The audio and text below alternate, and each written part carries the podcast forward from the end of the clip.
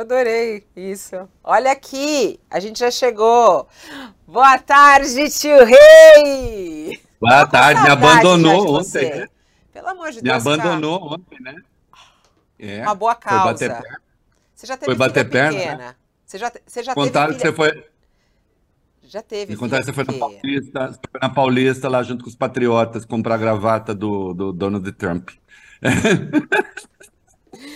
Não, não, não, não, não, não, não, não. Criança pequena, feriado não tem o quê? Escola. Você tem que fazer o quê? Ficar com essa criança, não é, é mesmo? Verdade. Você já teve, você sabe como é funciona. O, quando começou esse negócio de jornada de cinco dias, de, de, quatro dias de trabalho, né? Uma das questões que eu propus meio de brincadeira que eu falei no programa, eh, não, não é da coisa, disse é e as professoras, os professores? Quatro dias também? Eu falei, ah, aí vai ter que combinar com os pais, né? Não é fácil. É isso. Vai fazer ó. o quê? Ah, não, para professor não vai valer. Hum, e aí, como é que fica, né? Tem que ver. Né? Não, não é fácil. Nessa idade não é fácil. Vamos Depois aí fica bem pior. Fica bem pior. vamos querer fazer. Qualquer dia a gente tem que conversar sobre vamos... isso querer viajar, vão. Aí não vai ter o negocinho azul de verificação de leitura no celular, entendeu? Quer dizer, quando ela for grande, acredito que nem seja mais celular desse modo, vai ser na própria mão, mas de qualquer modo. Não haverá aquele retorno que você espera. Ah, leu minha mensagem? Você vai ficar no vácuo. Não. não vai. Olha, aqui começando agora com Reinaldo Azevedo, vamos juntos até as duas horas da tarde, tratando de assuntos assuntos quentes, calientes, provocantes, para tio Rei aqui trazer sua opinião, sua análise, sua informação, inclusive jornalista dos grandes que a gente tem a honra de ter agora aqui no time do nosso canal UOL, que a gente adora. Quais são os quem assuntos? Dera, que... Quem dera, Quais são os assuntos que vamos tratar nessa quase sexta-feira, porque hoje não é quinta, é quase sexta. A gente vai quase falar sexta. sobre a, o comi. Olha, essa é muito boa, gente. Essa eu vou querer ouvir o tio Rei. Hum. Eu vou até pegar uma pipoca para ficar ouvindo o tio Rei falar sobre isso. Comitiva de bolsonaristas que vai falar mal do Brasil nos Estados Unidos com o nosso dinheiro, Isso. né? Os parlamentares... E bem acompanhado. E, e, foram encontrar uma pessoa bacana, gente boa, gente assim que tá com uma ah. belíssima reputação, né? É isso. É. Vamos falar sobre isso. Eles foram lá para os Estados Unidos, Eduardo Bolsonaro e seus amigos, alguns eh, deputados e também senadores, e fizeram alguns encontros para realmente apresentar um relatório falando que no Brasil não tem liberdade de expressão. A gente vai contar essa história para vocês. Outro assunto quente de hoje e que na verdade é um assunto que vem vindo, a gente já tratou disso é, no início dessa semana, que é em relação a Flávio Dino. Né? O ministro Flávio Dino tem sido fritado, como se fala aí nas redes sociais, alvo de ataques, de fake news é, por parte dos bolsonaristas. E ontem, Lula resolveu ele ir para as redes para defender Flávio Dino, além de outros aliados. Vamos entender essa defesa aí de Lula a Flávio Dino, a importância do gesto é, do presidente ao seu ministro. Outro assunto que a gente quer falar é sobre guerra, como a gente tem acompanhado, tio Rei tá é, de olho nas informações da guerra, tem acompanhado isso. E a gente vai falar sobre essa última informação é, que é a, a negativa de Israel de aceitar algo que foi sugerido pelo Conselho de Segurança da ONU, que finalmente conseguiu uh, chegar a um acordo para pedir a pausa humanitária em Gaza, e aí Israel fala não, não, não. Né? E a gente vai entender esse não de Israel, o impacto disso. Aliás, estava é, ouvindo os relatos de um diretor da ONU falando que a situação é, lá em Gaza é gravíssima. Um em 57 palestinos ou já foi morto ou ferido nessa guerra, um em 57. O número de mortos, de feridos, ele vai aumentando. A situação nos hospitais que ainda funcionam é caótica, uma situação grave que está acontecendo na faixa de Gaza e Israel diz não a essa pausa humanitária. Olha aqui já começou a sua opinião, o seu comentário, o seu pedido no nosso YouTube é bem-vindo, então pode mandar aí sua mensagem, pode já mandar aqui, ó. Já tá aqui. Ai, tio Rei, você chegou. Tio Rei é fera, adoro tio Rei, adoro assistir tio Rei.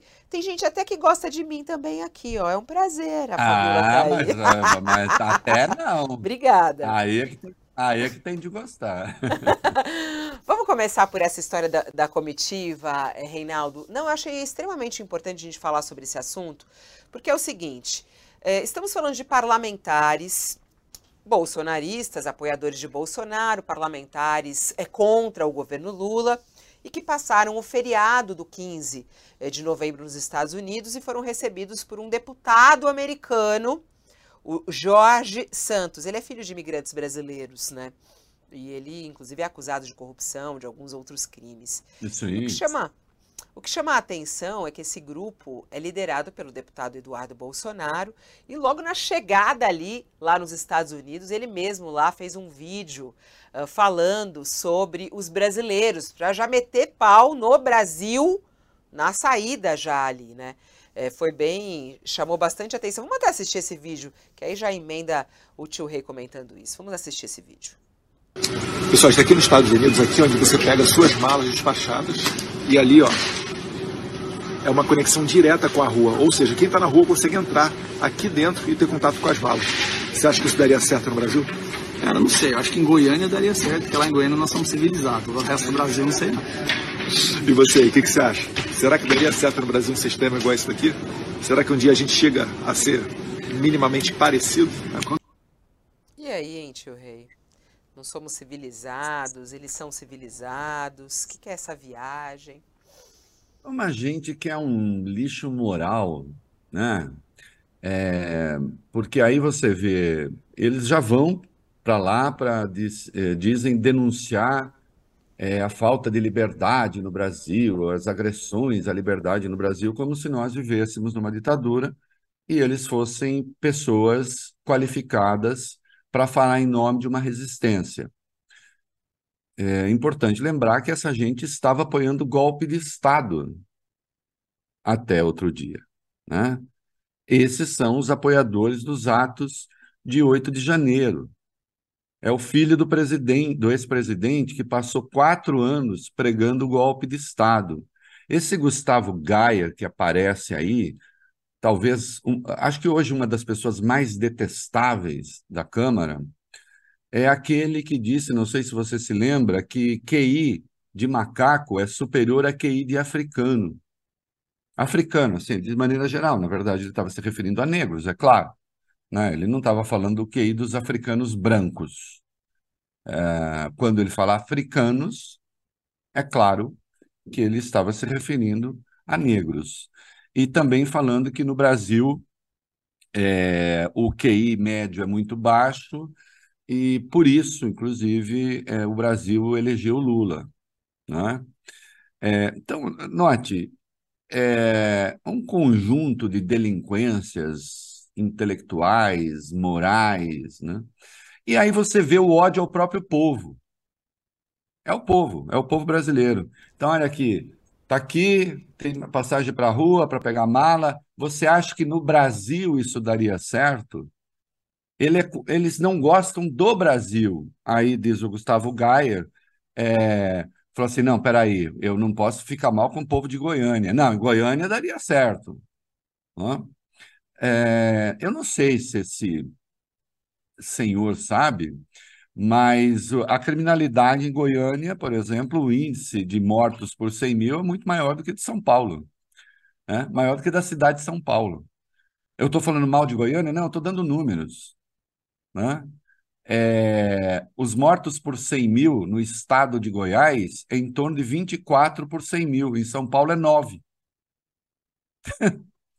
então, é, seu Gustavo Gaia, é, não, não é, o mundo não é como o senhor imagina, né? O senhor tentou livrar a cara de Goiás e de Goiânia para tentar dizer que o senhor não está contra o Brasil, mas vocês estão contra o Brasil. Vocês não gostam do Brasil. Vocês gostariam de ser deputados nos Estados Unidos. Né? Só que vocês são brasileiros. Sendo brasileiros, se comportam como adversários do país e como inimigos da democracia, porque vocês estão aí para denunciar agressões ao Estado de Direito que simplesmente inexistem. As agressões de que vocês estão falando inexistem. Porque, em último caso, vocês estão aí inconformados com o resultado das urnas e porque rejeitam as punições que o Supremo tem aplicado a golpistas. Então, vocês têm uma perspectiva golpista, antidemocrática e, como representantes do povo, antinacional. Então, aí dizendo: olha, olha aí o Brasil, é, a, a, não poderia ter essa, essa conexão direta. É, vocês estão viajando com dinheiro próprio? Ou é com dinheiro do povo? Se é com dinheiro do povo, estão tomando o dinheiro do povo para fazer uma falsa denúncia. Assim como muitos de vocês usaram dinheiro público para ir apoiar é, um delinquente na Argentina que disputa eleição. É? Esse é o caminho que tomou a, a, a direita no Brasil, a extrema-direita, né? para a infelicidade, eu diria, do pensamento conservador. Todas as sociedades democráticas têm progressistas, conservadores, não é? É parte do jogo. É bom que exista um pensamento conservador democrático. Aliás, a ideia de conservadorismo só faz sentido se for conservar a democracia. É isso que é conservadorismo. Conservar instituições. Então você tem uma tende... você tem um pensamento de esquerda que diz é, orientação geral desse pensamento de esquerda. Nós temos de mudar as instituições, claro, sempre dentro da regra do jogo, se for esquerda democrática. Mas nós temos que mudar as instituições. O molde em que a gente opera está errado. Então eu tenho de romper esse molde e propor um outro, aprovar um outro. Um conservador é aquele que diz: não, o molde é esse mesmo. Qualquer mudança nós temos de fazer dentro desse molde. É isso que é a essência do pensamento conservador democrático. Só que essa gente não é democrática. São pessoas disruptivas. Né? São pessoas que querem quebrar a ordem.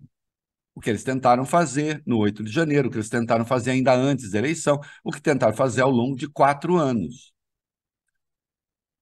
Então, isso é uma tragédia para o pensamento conservador, que se contamina por isso, porque, infelizmente, aqui no Brasil, de fato, muitos dos que se dizem liberais se misturam com esses caras.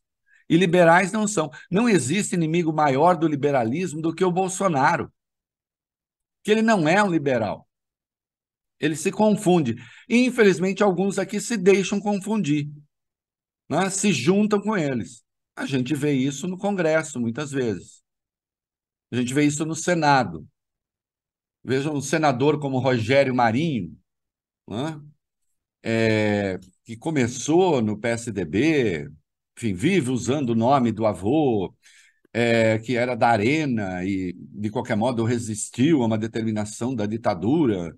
Aí ele vive falando do. Ah, ele, quer dizer, o avô era da Arena e resistiu a uma determinação da ditadura.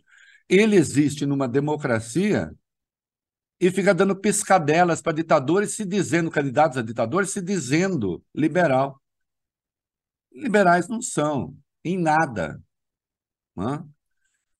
E é isso, detestam o país.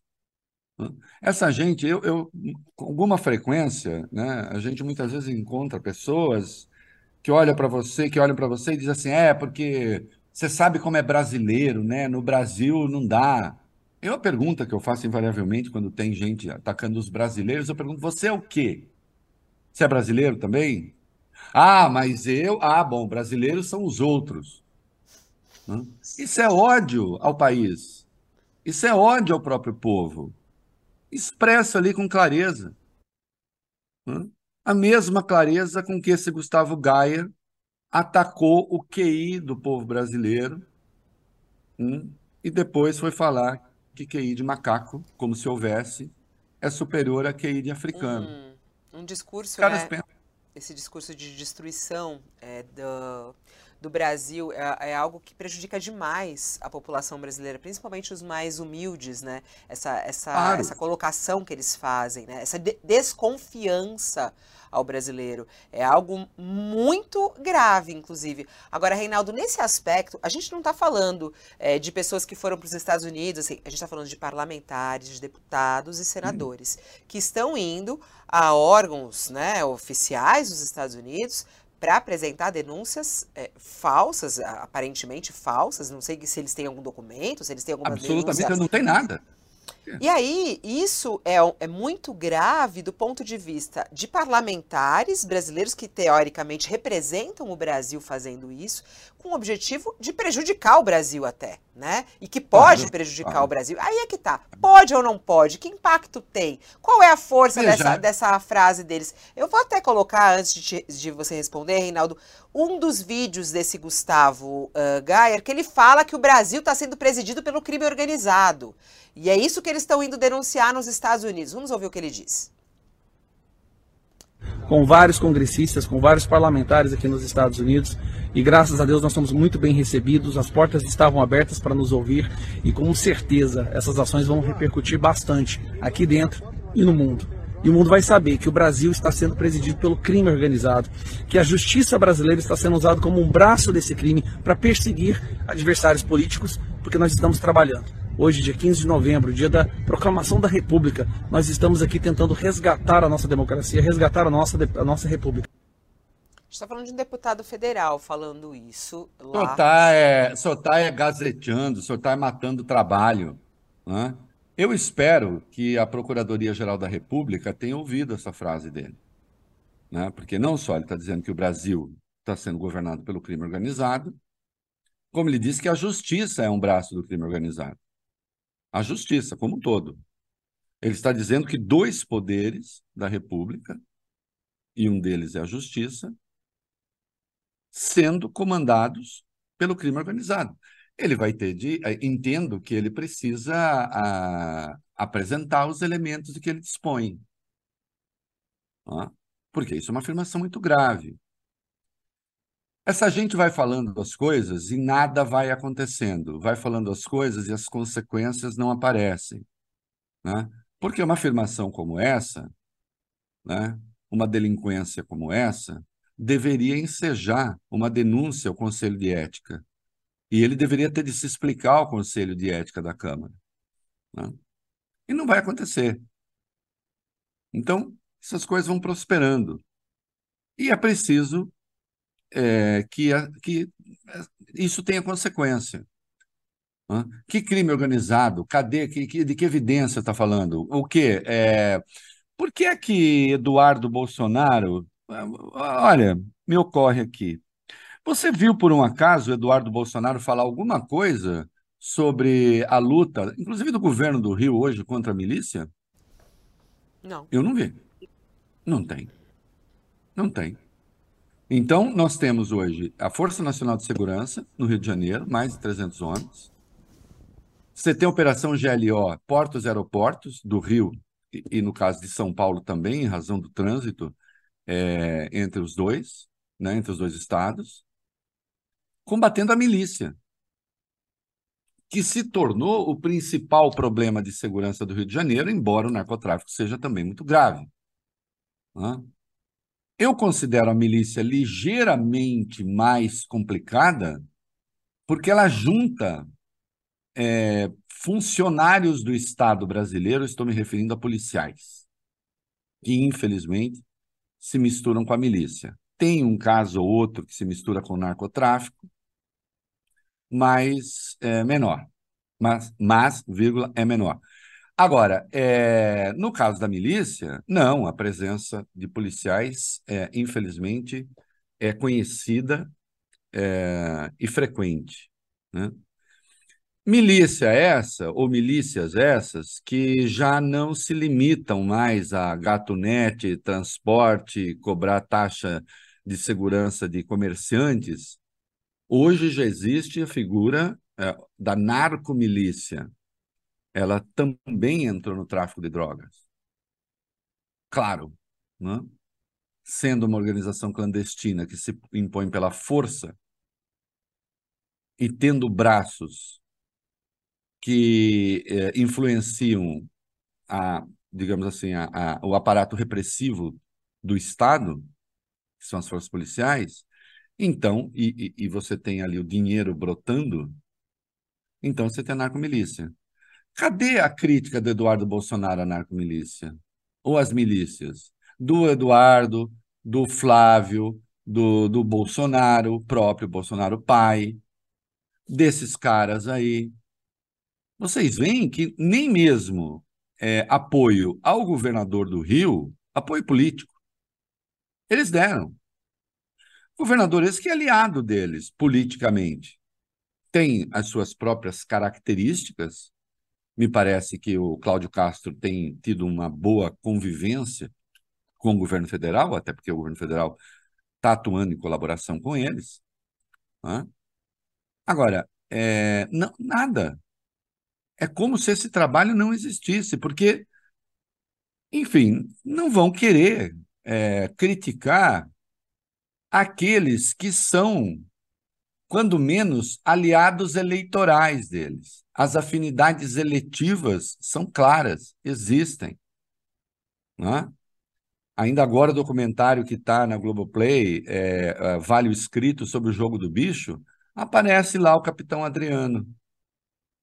Aparece o Capitão Adriano, o chefe que era o chefão do escritório do crime, aliado de Bolsonaro. Há o Bolsonaro fazendo um discurso na Câmara em defesa do Capitão Adriano. O Capitão Adriano foi condenado, júri popular, e ele foi protestar na Câmara contra a condenação.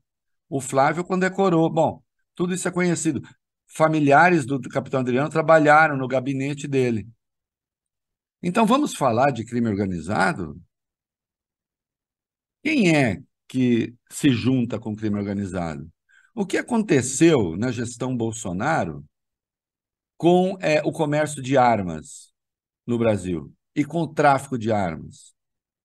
armas pesadas que deixaram de ser rastreadas em razão de um decreto dele.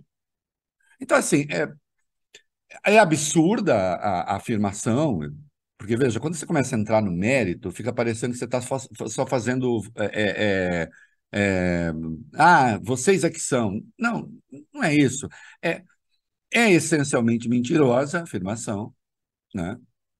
de que o executivo e a, e a justiça sejam controlados pelo crime organizado é essencialmente mentirosa. E quando a gente vai ver quem acusa, a gente encontra as digitais do crime organizado bem próximas desses caras, dessa gente. Aliados políticos. Há discursos do Flávio Bolsonaro dizendo que a milícia é positiva para o Brasil que a milícia protege as pessoas do narcotráfico? Ao pai dele pedindo que uma milícia se desloque da Bahia para o Rio? Né? Já falamos disso aqui? Então quem é que comanda crime organizado, cara? Quem é que ou, ou é, quem é que se liga a crime organizado? Não, isso não tem repercussão, é, isso prejudica as relações do Brasil com os Estados Unidos. Alguém vai dar bola? Bom, o Jorge Santos está dando bola para eles. Né? um filho de brasileiros ali, o brasileiro, acho que ele nasceu aqui, né? Ah, que depois resolveu virar um conservador, né? É, uma drag queen que virou conservador do Partido Republicano, que virou trampista, hum, e que foi pego praticando fraude no processo eleitoral. Né? Esse é o cara que dá bola para eles. E pode ser que um, um trampista enlouquecido, outro, nada que prejudique as relações com o Brasil. E outra, né? A verdade é que nós sabemos, o secretário de Defesa dos Estados Unidos, governo Biden, durante o processo eleitoral, disse muito claramente que qualquer coisa que não fosse aceitar o resultado das urnas seria inaceitável né, é, no Brasil. É, para os Estados Unidos. Ah, os Estados Unidos invadiu o Brasil? Não, mas certamente haveria sanções muito sérias se eles tivessem conseguido dar um golpe. As Forças Armadas não caíram nessa, embora tenham se deixado contaminar pelo bolsonarismo. Então, a verdade é bem outra. Né? O que os Estados Unidos fizeram, sim, foi deixar claro que um golpe no Brasil é, não seria tolerável, apesar dessa gente asquerosa. Hum, é. Ó, oh, e a gente está falando aqui sobre essa comitiva de bolsonaristas. Você viu é, essa, essa novidade? É uma notícia rapidinha. Bolsonaro ganhou, não é essa não, é do Bolsonaro que ganhou na Mega Sena. Eu fiquei chocada. É, o, o Fábio Van Gaten, que é o assessor, porta-voz de Bolsonaro, até colocou hoje cedo no, no, no X lá, falando, olha, um grupo de amigos do presidente Jair Bolsonaro se reuniu e resolveu fazer um pequeno bolão na Mega Sena Cada um dos amigos, foram mais de 20, investiu 100 reais, ganharam na quadra, é, receberam um prêmio de quase 6 mil reais, 5.900 reais. E aí deu um lucro de 200 reais para cada um. É, e Bolsonaro está entre eles. Bolsonaro ganhou 200 reais, é, bolão que participou. Parece que eles vão pegar agora o dinheiro que eles ganharam e investir na Mega Sena da virada. E aí a pessoa falou assim: Puxa, será que Bolsonaro tem sorte? Será que essa é a maior sorte dele ou tem uma outra maior, hein, o Reinaldo? É... é tão pouco dinheiro, né, que esse deve ter sido honesto. Né? Acho que é real. Né? É... Não foi honesto vender joia, vender relógio, aí não. Né? Envolvendo milhões, né? muito dinheiro. É, eu até hoje, ainda bem que é, decidiram investigar, né? Aquele negócio de PIX, de em 20 dias levar, sei lá, 17 milhões em PIX, acho que é um troço assim, 11 milhões, não sei, alguns milhões é, em PIX em, no prazo de duas 17. semanas. 17 milhões, imagina. Né? Quando eu sei que eu fiz a conta, daria um milhão e tanto por dia, porque falaram assim, ah, no primeiro semestre. Não foi no primeiro semestre? três meses ele estava fora do Brasil, primeiro semestre. Né? E depois que uh, o Nicolas divulgou a chave Pix, né? foram coisa de duas semanas e pouco, e aí apareceram 17 milhões. Né? E tem lá um número enorme de Pix de zero, de um centavo, dois centavos, tem, tem cheira mal ali. Ali sim, eu acho que é, cheira muito mal. Agora aí Ganhou, ganhou um pouquinho, tá bom, né? Divirta-se com os 200 reais. Eu não sei se isso é sorte, não. Sei lá, se eu ganhasse só 200 reais na Mega, Sena, na Mega Sena, eu ia achar que não era tanta sorte. É, é que foi o bolão, né? Eles ganharam... quanto a da virada, gente, pode desistir que eu já ganhei a da virada, vão ser 500 e poucos milhões, e aí eu vou trabalhar só meio expediente. É, é minha. Trabalhar só meio expediente. Olha, se você ganhar, é melhor agora você, você não é, apostar, porque se você ganhar, vão falar que tem treta, que não sei o que, entendeu? Fica atento. Tra trama do UOL? É, olha aí, ó. Ó, agora é uma hora e 30 minutos, tem muita gente aqui falando, ó, tem gente pedindo investigação, viu, sobre esses parlamentares. Ó, o Antônio Alves, ele fala assim, essa irresponsabilidade desses delinquentes nos Estados Unidos deveria ser questionada pelas autoridades. Povo brasileiro, tirem esses irresponsáveis do poder. E muita gente aqui seguindo que, o que você falou, Reinaldo, que é um pronunciamento por parte, inclusive, do Ministério da Justiça sobre essa, essa acusação grave que ele faz lá de que é comandado pelo crime organizado. Mais uma vez, e eles estão, claro, querendo colocar uh, força nessa história que foi crescendo desde a semana passada, com a presença daquela mulher de um criminoso do Amazonas, numa reunião com o secretário de Assuntos Legislativos do Ministério da Justiça, é, que eles já trouxeram uma explicação, fizeram algumas mudanças para o recebimento de é, convidados, mas que até agora está respingando em Flávio Dino, que é um ministro forte do governo Lula e que é o talvez o, o número um nas apostas para a vaga de Rosa Weber no Supremo Tribunal Federal. Bom, a novidade desse feriado. Só é lembrando aí, Fabiola, tem vai ter pronunciamento do, Ministério da Justiça, eventualmente, mas tem de ter também. É, eu acho que cabe um pronunciamento do Supremo. Supremo. Porque ele, ele, não é, veja, ele falou que é o governo e a justiça como um braço do crime organizado. Isso mesmo. Eu acho que o presidente do STF, o presidente do STJ, tem de se manifestar e cobrar. Esses senhores têm de apresentar. Se a justiça está sendo comandada pelo crime organizado, porque assim, não é infiltração. Eu até acho, considerando o tamanho do judiciário brasileiro, deve ter infiltração do crime organizado no judiciário. Considerando o tamanho do executivo, deve ter infiltração. Considerando o tamanho do legislativo, também. Né? Que a gente sabe que gente próxima às milícias, por exemplo, se elegeu, ou que pelo menos com um discurso pró-miliciano. Eu considero isso uma infiltração do crime organizado. Quando alguém pró-miliciano se elege, eu acho que é infiltração do crime organizado. Agora, é, como eles, a sugestão é que o crime organizado comanda a justiça, então acho que tem de se manifestar e a PGR imediatamente tem de entrar em ação. Hã? inclusive dada a dimensão daquilo que está sendo dito. Porque eles foram fazer uma denúncia. Ele, até agora não apareceu nada, mas é capaz que apareça. E, e, ele faz essa frase linkada com os ataques que Flávio Dino tem recebido. Tanto é que nesse final de semana, nesse final de semana, estou achando que é final de semana, nesse feriado, o presidente Lula resolveu ir em defesa de Flávio Dino nas redes sociais. Chamou atenção uh, esse post aí de Lula. Minha solidariedade ao ministro Flávio Dino, que vem sendo alvo de absurdos ataques artificialmente plantados. Ele já disse, já reiterou que jamais encontrou com esposa de líder de facção criminosa.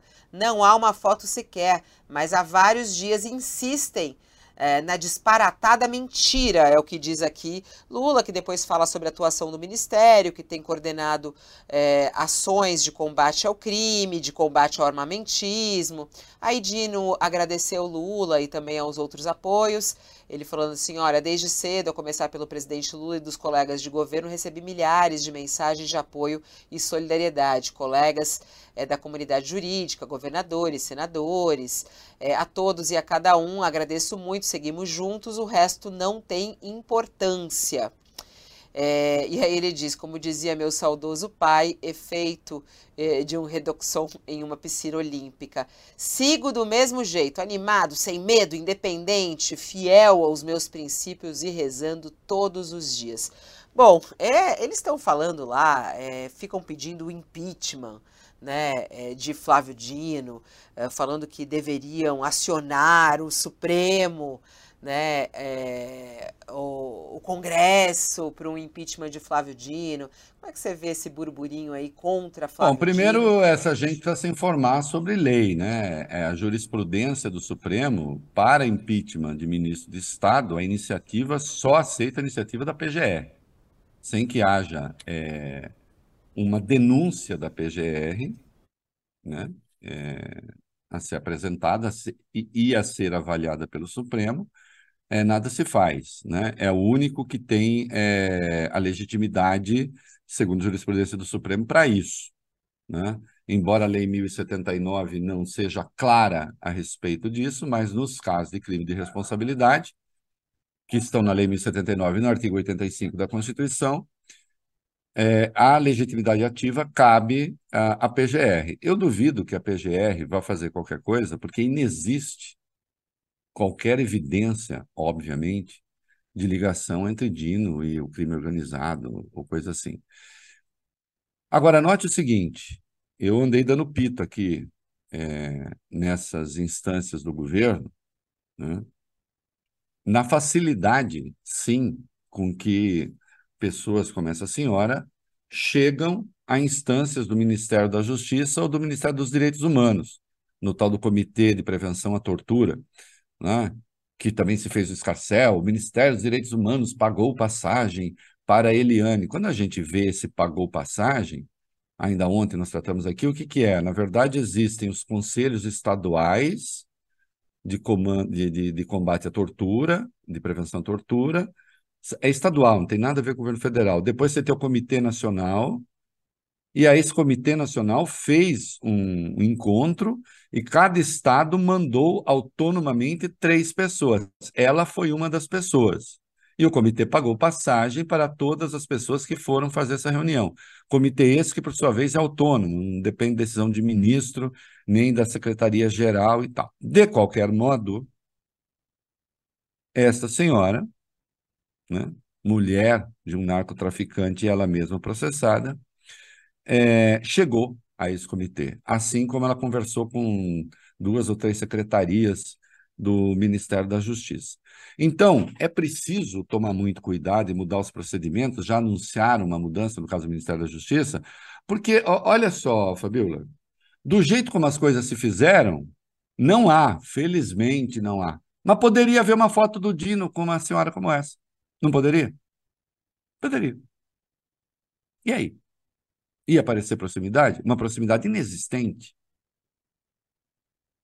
Que como não se estava verificando a ficha dessas pessoas,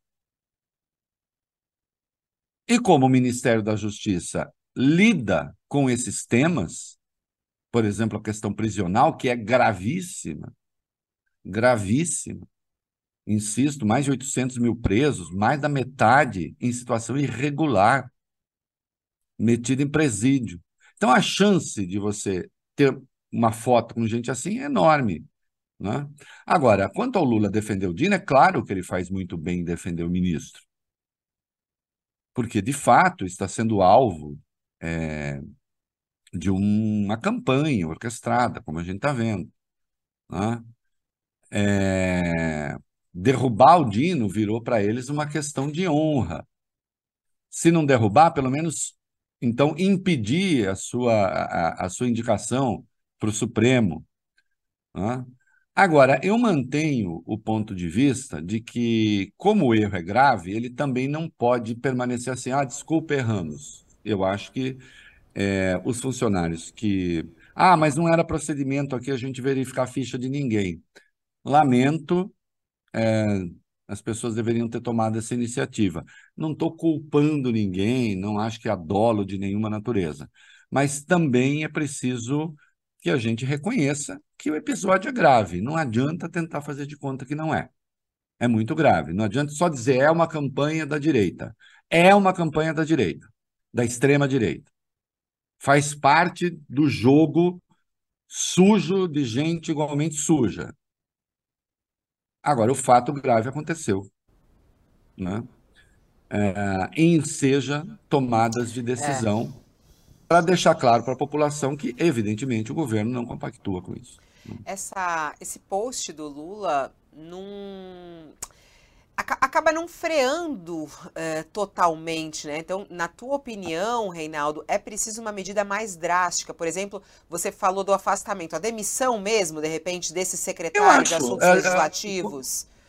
É, assim, já falaram, já falaram, não, não vamos demitir de jeito nenhum, tá ok, entendo é, a racionalha, é, entendo o raciocínio, porque diz não vamos ceder à pressão. Eu entendo. Mas não seria a minha escolha.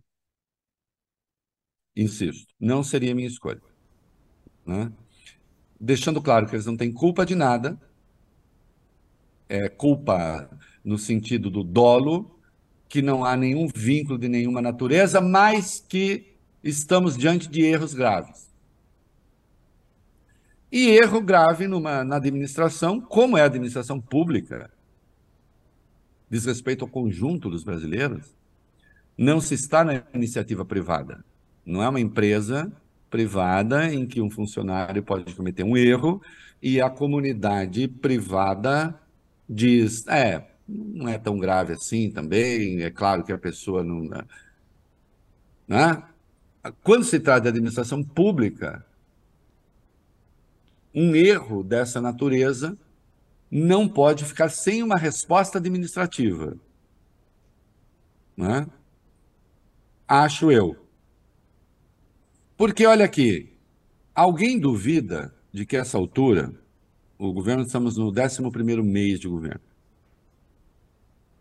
essa altura tem gente verificando cada encontro, cada. Mas olha, sim. E como os critérios para receber essas pessoas eram frouxos, né? a chance de que apareçam outros né? A não ser que se faça aí o chamado fogo de encontro, né? Imagem ruim nos dias de hoje, mas enfim, é uma metáfora. Será que no governo Bolsonaro nunca chegou ninguém? É, será que ninguém do crime organizado foi recebido? Ainda que involuntariamente? A verificar. Eu aposto que se for pegar dia a dia, você vai encontrar. Aliás, até dada a proximidade desses valentes com determinadas práticas, especialmente no Rio de Janeiro, acho que não é tão difícil assim. Né? Eu só avalio, e não estou dizendo que seja fácil, eu sei que não é fácil. Eu avalio que nós estamos diante também de mais uma evidência da dificuldade que os progressistas têm nas redes sociais. Hum. Porque isso, ainda que um pedaço da imprensa esteja realmente tratando desse troço de uma maneira muito enfesada e jornalisticamente incorreta, porque fica personalizando no Dino, porque também interessa esses setores a queda do Dino, porque a gente que quer falar com a ultradireita no Brasil, quer ser porta-voz da direita, é não sei o quê, está disputando o mercado de opiniões, de ideias, né? Então, assim, Ministério de Dino, não sei o que de Dino, toda hora o nome de Dino. Então, é claro que é uma carga sobre o Dino. A hora que você lê o texto, o texto, no geral, está jornalisticamente correto, com imprecisões aqui e ali. Mas ele sobressai né? também, né, Reinaldo? Porque é, é, até interessante aqui que as pessoas estão comentando conosco, nossa linda audiência falando aqui. Poxa, mas hum. claro, eles morrem de medo de Flávio Dino, tá aqui falando, né?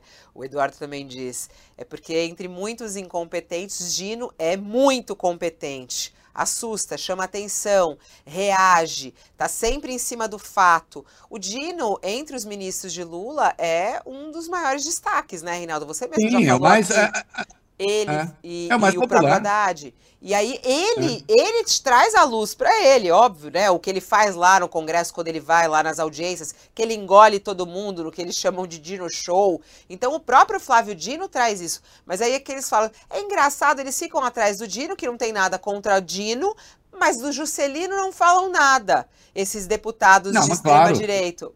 E que aí Porque sim... derrubar o Juscelino não interessa para eles.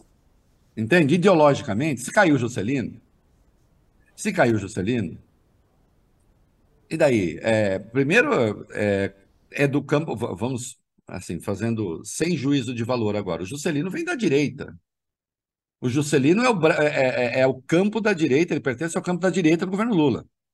O governo Lula vai hoje da esquerda à direita, com representação na esplanada dos ministérios. Está no campo da direita não encarna o Juscelino os valores que o Dino encarna. Defesa dos direitos humanos, defesa dos vulneráveis, dos humilhados, nada disso. É, combate à violência policial, à tortura, nada, é outra coisa. Então eles não vão ficar em cima do Juscelino mesmo. Eles vão ficar em cima do Dino, porque o Dino tem isso, e, e você tem razão, o, o Dino ele, ele vai para a briga, né? Eu até quando entrevistei no meu é, no Reconversa, meu podcast, eu até disse, ah, ministro, o senhor tem ido pouco, né? Eu falei, eu gostava, até usar uma imagem que você já usou hoje, eu falei, eu gostava de ficar no sofá, pegar pipoca e ficar assistindo né, ao seu desempenho. Sempre brilhante, porque, inclusive, o Dino foi juiz, ele conhece lei, né? Ele é rápido, ele tem referências, é um homem culto, é bem-humorado, né? responde a esta canalha adequadamente, né? então ele chama atenção mesmo. Mas veja só, a extrema-direita fazer esse jogo que está fazendo, eu acho que é de algum modo compreensível. Agora, um pedaço da imprensa é, personalizar no Dino como se ele comandasse é, um ministério que tivesse como determinação e como prática receber o crime organizado, aí não dá. É? Aí não dá. E nem se trata de, ah, mas também o Dino está agora jogando, jogando a culpa no, nos seus secretários. O Hélio Gaspari, é, importante Hélio Gaspari, escreveu um texto assim, meio Dino tentando passar adiante a bola quando a responsabilidade é dele. É dele mais ou menos. É dele porque ele nomeou o secretário. Agora, será que ele sabe o que está acontecendo na ponta? Quem é que sabe numa máquina do tamanho do Ministério da Justiça? Será que o Dino o tempo todo vai ficar, e aí, você recebeu quem hoje? Me passa a lista primeiro. O que precisa, sim, é, é ter um procedimento né, ali adequado. Ah, mas tem demandas de parlamentares para receber essas pessoas. Ok, não interessa, tem a demanda, mesmo que tenha demanda, mas a demanda tem de passar por um filtro. Né? Falta deixar claro, sim, que houve erro e erro grave. E, isso eu sinto falta. Houve erro e, e erro grave. E tem de aprender a lidar com esse bicho no qual nós estamos. Nós estamos nesse bicho que chama internet, agora nós estamos fazendo jornalismo, análise, tem compromisso com os fatos, com a verdade. Mas tem uma banda desse troço que não tem.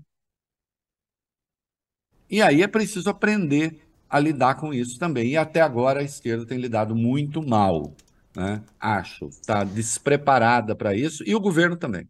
Né? O, o Reinaldo, eu estava acompanhando aqui as notícias que vão caindo e a nossa manchete principal do UOL virou agora.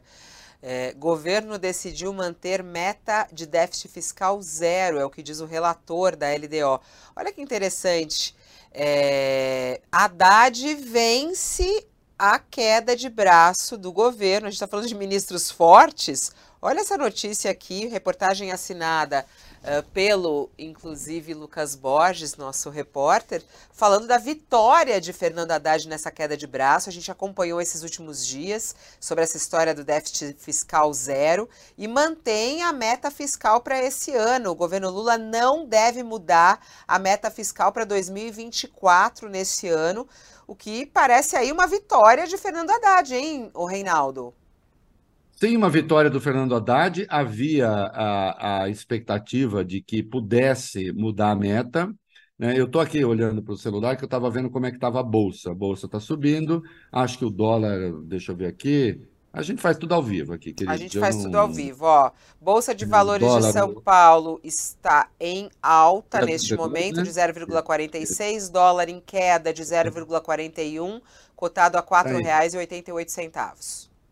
É, eu faço uma brincadeirinha sempre com uma bola de cristal que eu tenho falsa ali no meu escritório. É, é, na verdade, é um troço de, de gel é, branco e tem uma lampadinha, né? Aí eu fico brincando com a bola de cristal.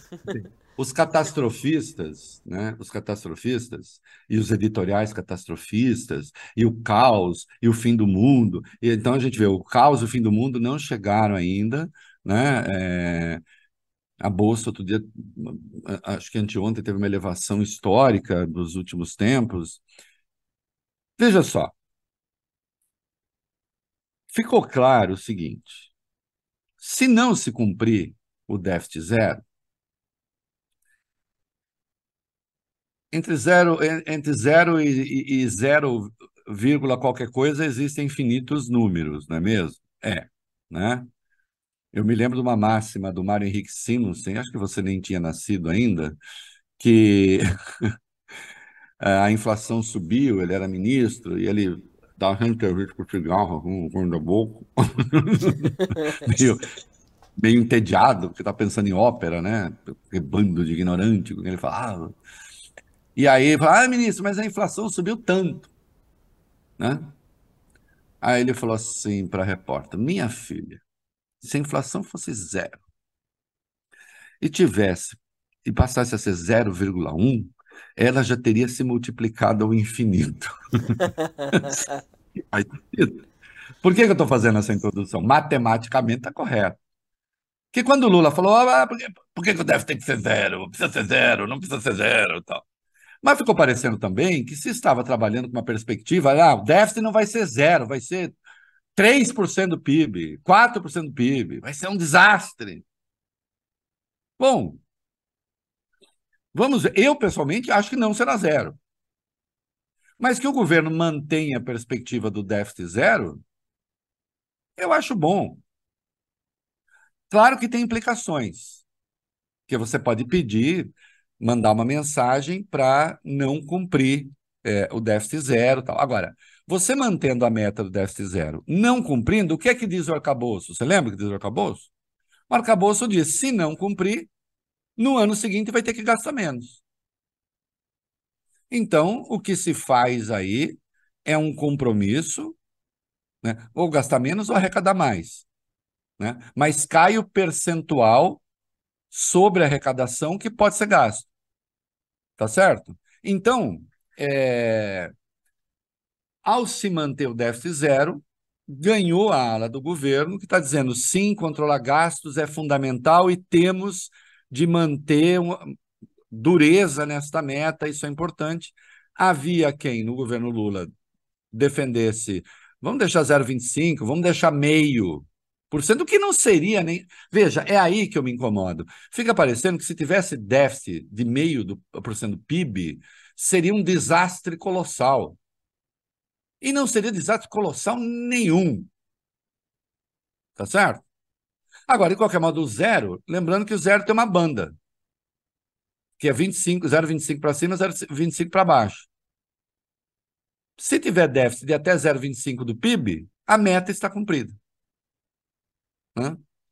Então, o que, o que o Haddad alertou o governo e, e, e ganhou a parada, e portanto o Lula concordou, é o seguinte: olha, se a gente tiver déficit de 0,25, a gente está cumprindo a meta ainda assim. Se a gente fala que vai fazer meio, aí pode ser que seja 0,75, já começa a ficar ruim. Né? Então, eu acho bom que tenha mantido a meta, acho positivo. Né? Mas eu chamo a atenção ao mesmo tempo que, se não cumprisse e, e se tivesse um déficit de meio, não seria desastre nenhum. O Brasil acabou de fazer emissão soberana de, de, de títulos soberanos, é, arrecadou 2 bilhões de dólares com juros, assim, o, o, o, dinheiro, o, o Brasil vendendo títulos, portanto, vai ter de remunerar esses títulos, né? E foi 1,8% sobre os títulos americanos, que isso é coisa de país organizado, de país que é grau de investimento. Então, há uma confiança na economia brasileira lá fora também, que são os chamados títulos verdes, né? Esse dinheiro que o Brasil está arrecadando é para investir é, em tecnologia que resulte em, em bens ambientais, né? É, para o meio ambiente. Então, assim, há uma confiança na, na economia brasileira já lá fora, e foi esse o ponto, tá né, da, da, forma como Haddad, porque é, essa é muito interessante o que está acontecendo do ponto de vista político, né? Você está trazendo aí o conteúdo econômico que é extremamente importante Sim. em relação a essa história do déficit e os gastos do governo. Agora, como Haddad conseguiu, né? Porque Lula já tinha falado publicamente, ah, não, não, não, do zero, não vai ser zero, não dá para cumprir zero. E Haddad não desistiu foi alvo de todos os ataques dentro e fora do governo eh, em relação a ele manter isso. E aí ele foi, foi persistindo, persistindo. Levou para almoçar lá com Lula. Aloysio Mercadante, Guido Mantega, levou para almoçar com ele o Gabriel Galípolo. E aí falou: olha, Lula, é a confiança no governo e isso vai melhorar a imagem do governo. E aí Lula Sim. se convenceu. Não, e, e estava certo. E veja o papel do Lula também, porque muita gente, eu lembro que dizia, o Lula, o Lula estraga tudo, o Lula não sei o quê. Bom, esses que disseram isso agora poder falar, o Lula conserta tudo, o Lula arruma tudo. Não, mas isso também não vão falar. Ah, o, o mercado, é, eu falo os mercados, né, que eu gosto de escrever assim com Z, né, os mercados, né, com acento no A, né, porque sempre fala assim, não, porque o que é que os mercados dizem? Fica parecendo que é um ente, né? Eu acho que chegou a hora da imprensa ouvir outros entes também, por exemplo, pessoas das universidades e tal, porque a atividade do mercado é um pouco essa, assim, né? É, eu não sei se eu já contei para você, eu tenho uma falsa memória sobre o filme Bambi, né? Que é o Bambi quando tem incêndio, o Bambi gritando, fogo, fogo na floresta, né? E a minha mulher sempre falou, isso não tem no Bambi. Né? Eu não sei de onde eu criei essa falsa. Não sei se era o, coelhinho tambor que batia o pé, mas o mercado é um pouco assim. Parece o tambor do Bambi, está sempre fazendo alarde. Porque ganha dinheiro com isso também. E não é feio, não é pecado. Agora, precisa saber analisar essas coisas. Pronto. A bolsa agora está num patamar que não havia chegado. A gente faz atribui a quem? Ah, não, é porque os juros americanos, é, não sei o quê. Mas se os números aqui dentro tivessem ruins, os números americanos iam salvar os mercados brasileiros? Acho que não. Não é? Então, as coisas estão caminhando bem. Ainda bem que o Haddad é, ganhou essa parada. E ele foi firme também, né? É bom lembrar isso, que eu, eu destaquei logo no primeiro dia, porque você lembra que o Lula deu aquela entrevista, aquele café da manhã com o jornalista, no dia seguinte teve a coletiva do Haddad, né? Não tinha como, né? Os mercados entraram em pânico e tal, por uma coisa que eles próprios afirmavam, não vai cumprir a meta. E aí, mas é, é bom lembrar que naquele dia o, o Haddad disse o seguinte: a minha função, enquanto eu estiver aqui, será zelar Sim. pela sanidade fiscal. Mas teve enquanto eu estiver aqui. Ficou meio claro também, escuta, eu não sou ministro em qualquer circunstância. É, não me peçam para ser ministro para operar o descontrole das contas, que eu não serei. E mais, o, o Haddad falou uma outra coisa para a qual o mercado prestou pouca atenção também. Aí que tá. Porque como esses meninos que operam mercado, eles ouvem as coisas e já vão logo especular, né? Então, não dá tempo de ler com calma. Mas eu lembro claramente que o Haddad disse o seguinte, que pela primeira vez em 10 anos, nós vamos ter uma clareza sobre contas públicas, rigor com as contas públicas. Fabiola, 2023 menos 10 daqui ano? 2013. Quem estava no poder em 2013? Era o próprio PT. Qual é o ano que, embora a questão não tivesse chegado ao povo ainda, porque assim, 2013 é também o ano em que se tem o maior ganho do salário das últimas décadas, né? Ganho real. Mas as contas públicas já estavam corroídas. E era o governo PT. Ele está dando um ano de referência de descontrole fiscal. Então, ele está numa empreitada que é de mais longo prazo. Mas, lembro de outra coisa que ele disse. É, estão falando que. Eu, eu não estou falando isso porque eu tenho me convertido à ortodoxia. Lembra disso que ele falou? Bom, quem é que o acusava de conversão à ortodoxia? Certamente não era a direita liberal, né? É, era a esquerda, do próprio governo. Né? Agora, ele convenceu o Lula de que esse era o melhor caminho. E esse é o Lula, na verdade, é, o extremismo de centro, o Brasil inventou os extremistas de centro, né, que é uma categoria realmente notável, ideológica no Brasil. Os extremistas de centro, que ainda não se acostumaram e, e, não se conformaram com o fato de que não tinha um candidato, não apareceu o candidato nem nem, lembra o candidato nem nem? Nem Lula, nem Bolsonaro, não apareceu os candidatos, que era o candidato dessa gente que está aí e tal. Quer fazer do Lula um gastador irresponsável, mas esse não é o Lula. Esse não é o Lula do primeiro mandato, de jeito nenhum. Não é o Lula do segundo mandato, embora no segundo mandato tenham acontecido algumas coisas ali complicadas, mas nada que representasse descontrole das contas públicas. O Lula nunca foi um irresponsável fiscal. Essa é uma invenção dessa direita liberal, que nem é a extrema-direita bolsonarista.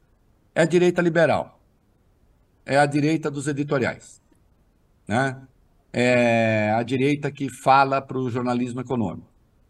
Né? Fulano de tal, da corretora tal, fulano de tal, da corretora tal, geralmente um nome que, que não pertence a língua nenhuma, né? uns nomes estranhos. É... Mas o Lula não é esse cara. O Lula não é esse gastador. Agora, evidentemente, evidentemente, o Lula não é o Paulo Guedes. O Lula não é o cara que deixa 36 milhões para o Minha Casa Minha Vida, como o Paulo Guedes, como o orçamento do Paulo Guedes do Bolsonaro é, previam para 2019. Né? É para 2019, para 2023. 36 milhões. Não, Minha Casa Minha Vida tem 9,5 bilhões. Não é o Paulo Guedes que não tinha dinheiro para a farmácia popular. Tem farmácia popular. Deu 150 por criança. Gasta, né? Gasta. É. Ô, Reinaldo, Mas é ó, o nosso gastar. tempo já passou, mas eu quero fazer mais Não, não, eu não quero saber. Agora eu quero ficar aqui. Tá gostoso, eu quero ficar aqui. Ô, Tá Reinaldo, gostoso. Eu gostoso. quero, eu quero falar sobre, sobre guerra, porque eu sei que você está acompanhando é, o Sim. noticiário da guerra, tem acompanhado.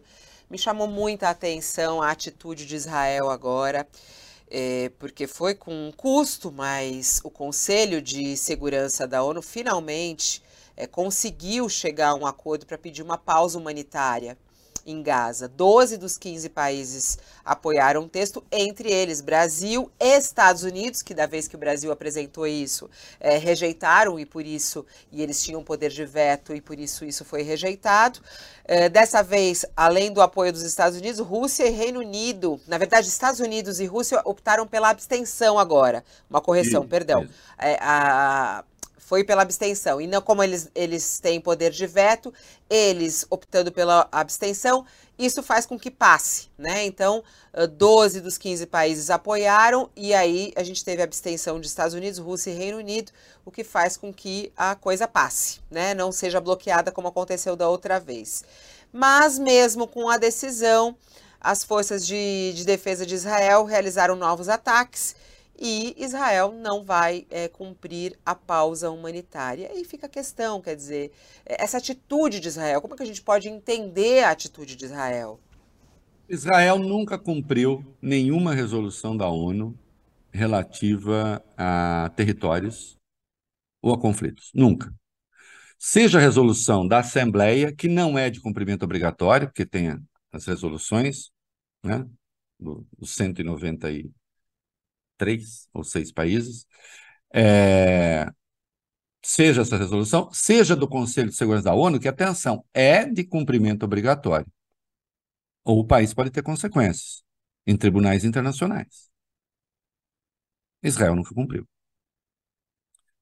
Por exemplo, 2016 teve uma resolução, 14 votos favoráveis e uma abstenção dos Estados Unidos, né, já no fim do governo Obama, que era para suspender os assentamentos na Cisjordânia. Já não foi nada. E não aconteceu nada. Agora, essa resolução proposta por Malta, você lembrou bem, 12 votos a favor, três abstenções. Então, vamos lá. Estados Unidos. Estados Unidos se abstiveram porque sabiam que o texto não era exatamente do gosto de Israel, mas não vê nada de errado no texto. Senão, teria votado contra. A Rússia se absteve porque a Rússia disse: esse texto não bate o suficiente em Israel. Né?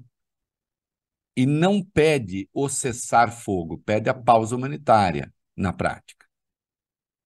Né? É, não é cessar-fogo, para. Não, vamos dar um tempo, pausa humanitária, corredores humanitários, etc. Né? Então a Rússia disse: aí também não, mas também não voto contra. Hum? E o Reino Unido pela mesma razão dos Estados Unidos. Os outros países todos aprovaram.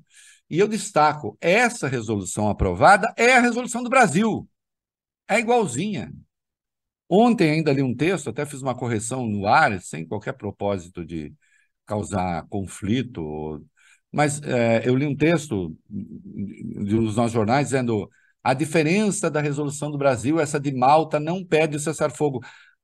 A, a, a, a grande qualidade da, da resolução brasileira era justamente não pedir o cessar-fogo, não é porque eu seja contra o cessar-fogo. É porque se você pede o cessar-fogo, você sabe que não passa. E fazer uma resolução que não passa é inútil. Para que ter uma resolução que não passa? Então, essa também não pede o cessar-fogo, pede a pausa humanitária, que era o que o Brasil pedia. Pede a libertação dos reféns, que era o que o Brasil pedia. Pede para facilitar o acesso humanitário, é o que o Brasil pedia. Igualzinho. E aí Israel vai, para não variar, diz: não vamos cumprir. Num dia, ontem, né? E sim, por favor, tá? Eu acho que o Hamas ter que ficar assim. Reinaldo acha o Hamas terrorista. Reinaldo acha o Hamas terrorista. Reinaldo acha o Hamas terrorista. Mas eu lembro que a, a, a, a, a operação no hospital Ashifa, cadê o, cadê o QG do Hamas que eles disseram que estava lá? Você chegou a ver uma animação que o Netanyahu botou nas redes sociais? Que era um negócio assim, tinha cinco, seis subsolos no hospital, QG do Hamas, máquinas, ah, tal. Cadê? Não tinha. Não tinha. O arsenal que eles divulgaram tinha lá meia dúzia de fuzis. Só se esconderam informação por razões de inteligência, mas não creio. Nossa Senhora. Ô, Fabiola, é, qualquer batida que se dê aí na casa de um traficante ou da milícia, você encontra mais armas do que estava lá. Não, ter arma em hospital, não acho que seja coisa boa. Mas que o hospital fosse um centro de operações do Hamas, como se tentou vender, também era falso. É preciso que a gente dê conta e aponte essas coisas. Não é? E eu vou aqui recomendar que leiam o texto do Friedman de anteontem, no ontem, anteontem, tá ontem, na edição de ontem do Estadão, é, e no New York Times. O Estadão publicou a, a, a versão.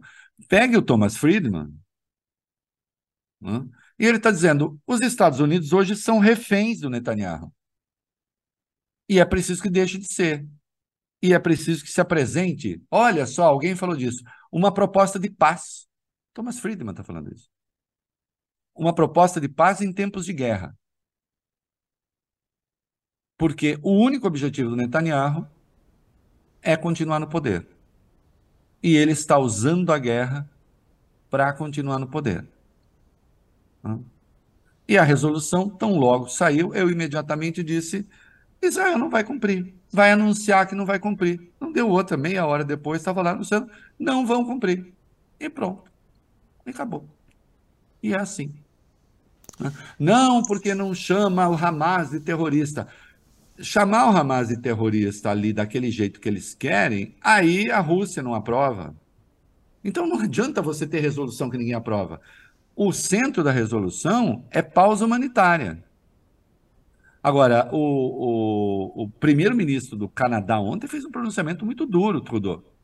Dizendo, olha, já matou demais, não é aceitável que as coisas continuem assim. Né? Que as crianças continuem a morrer. Eu lembro de um presidente de um certo país que falou dessas crianças morrendo. As mulheres. Não. E, e o Trudeau foi disse: isso precisa parar. O Netanyahu foi para as redes sociais imediatamente, bota lá, arroba Trudeau, e disse: o culpado por isso tudo é o Hamas. E se o culpado por isso é o Hamas, eu posso falar o que eu quero e, de novo, citou o que eu acho que é assim. É... E, de novo, citou o Holocausto. Né? Quando você cita o Holocausto, e isso eu aprendi, já falei isso, isso eu aprendi desde muito cedo com judeus que me ajudaram a pensar, atrás de mim o tempo todo na minha biblioteca tem uma judia é, me olhando e velando pelo meu pensamento chamado Ana Arendt. Né? Quando você usa o Holocausto, qualquer coisa você vai para o Holocausto, você está indo por um extremo tal que, não sendo Holocausto, contra o adversário vale tudo logo abaixo do Holocausto. Mas o que é que está logo abaixo do Holocausto? Ou o que é que é quase equiparável ao Holocausto? Isso é uma armadilha intelectual, é uma armadilha moral, é? ou imoral, porque a partir daí, tudo que não seja holocausto contra quem me ataca é aceitável. E não pode ser. E não pode ser. Até para que se preserve, no seu devido lugar, a grandeza do horror do Holocausto. Não é? Então, não vai cumprir. E pronto. E vai acontecer o quê? Nada. O que vai tornando a ONU irrelevante, o que é péssimo também. O que é péssimo. Porque então aí Israel teria de ser submetido às consequências de quem desrespeita a resolução do Conselho de Segurança. E não vai acontecer, como não aconteceu, como não aconteceu em 2016. Né? É isso, Reinaldo, muito triste, porque a gente está vendo aí mais ataques, um em cada 57 palestinos, ou foi morto ou foi atingido por essa guerra, e é algo é, que a gente vê aí num crescente, e essa, e essa negativa de Israel, dessa pausa humanitária para salvar essas pessoas e pelo menos tirar as pessoas de lá. Bom, e lembrando nossa... que o número de mortos na Cisjordânia é gigantesco também, já. É, morreram do, quase 200 pessoas, até anteontem eram 180. 2.500 feridos na Cisjordânia. O Hamas não está lá. Não é o Hamas que manda lá. E, aliás, atenção, a Autoridade Nacional Palestina, é bom que as pessoas saibam, é preciso ter clareza disso.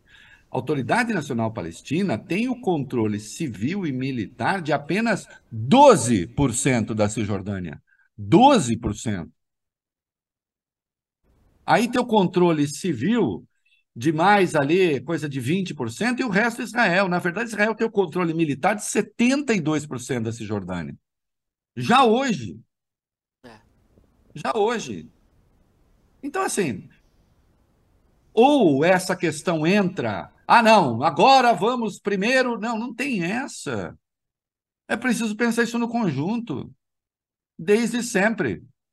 E isso não justifica terrorismo de ninguém continua a ser coisa de criminoso, de fascinoroso. Ah, mas o Lula foi chamado de terrorismo, ganhou editoriais. Eu lembrei ontem aqui, o Diego estava aqui, eu não vou parar, né? Gente, eu já vou embora. É, eu lembrei aqui, é, lembrei o Shakespeare, né, do, do, do Romeu e Julieta. Se a rosa tivesse outro nome, não teria igual perfume? Tá bom, não vamos chamar de terrorismo. Vamos chamar de, sei lá, isqueiro vamos chamar de copo. Se o isqueiro, se o copo, se a xícara matam 13 mil pessoas, 6 mil crianças, faz ataque indiscriminado, que nome tenha, não importa muito. Importa é a prática lamentável e as suas consequências. Isso importa. Né? ficar se prendendo à questão do nome também é tentar ignorar o que está sendo debatido. Hum? Triste. Agora parei. Ai, mas é um prazer te ouvi-lo. É muito bom. A é, gente volta na segunda, no nosso Olha Aqui. Na segunda-feira vai ficar com saudade. Vê se não falta, não vai, não. Ai, não, segunda-feira eu não tô aqui também, eu acho. É feriado. Que farra é essa? E segunda. Então eu vou fazer que nem os meus alunos diziam. Então eu vou não vir também. Ah, não faça isso. Não faça isso. A gente vê o que vai acontecer aí na segunda-feira. Tio tá Rei, um beijo para você. Bom beijo. final de semana. Aproveite seu final de semana. Beijo, um beijo para Lívia. Até a próxima. Até. Tchau, tchau. tchau. Assim a gente vai terminando nossa, nosso Olha Aqui com o Reinaldo Azevedo, como você já sabe, todas as segundas, quartas e quintas, a uma hora da tarde, ele está aqui ao vivo para falar de tudo o que está acontecendo, para trazer as análises, é, a repercussão sobre os assuntos quentes do dia e o que vem pela frente. Obrigada pela sua audiência, pela sua companhia. A gente se encontra no próximo Olha Aqui, na próxima segunda-feira, a uma hora da tarde.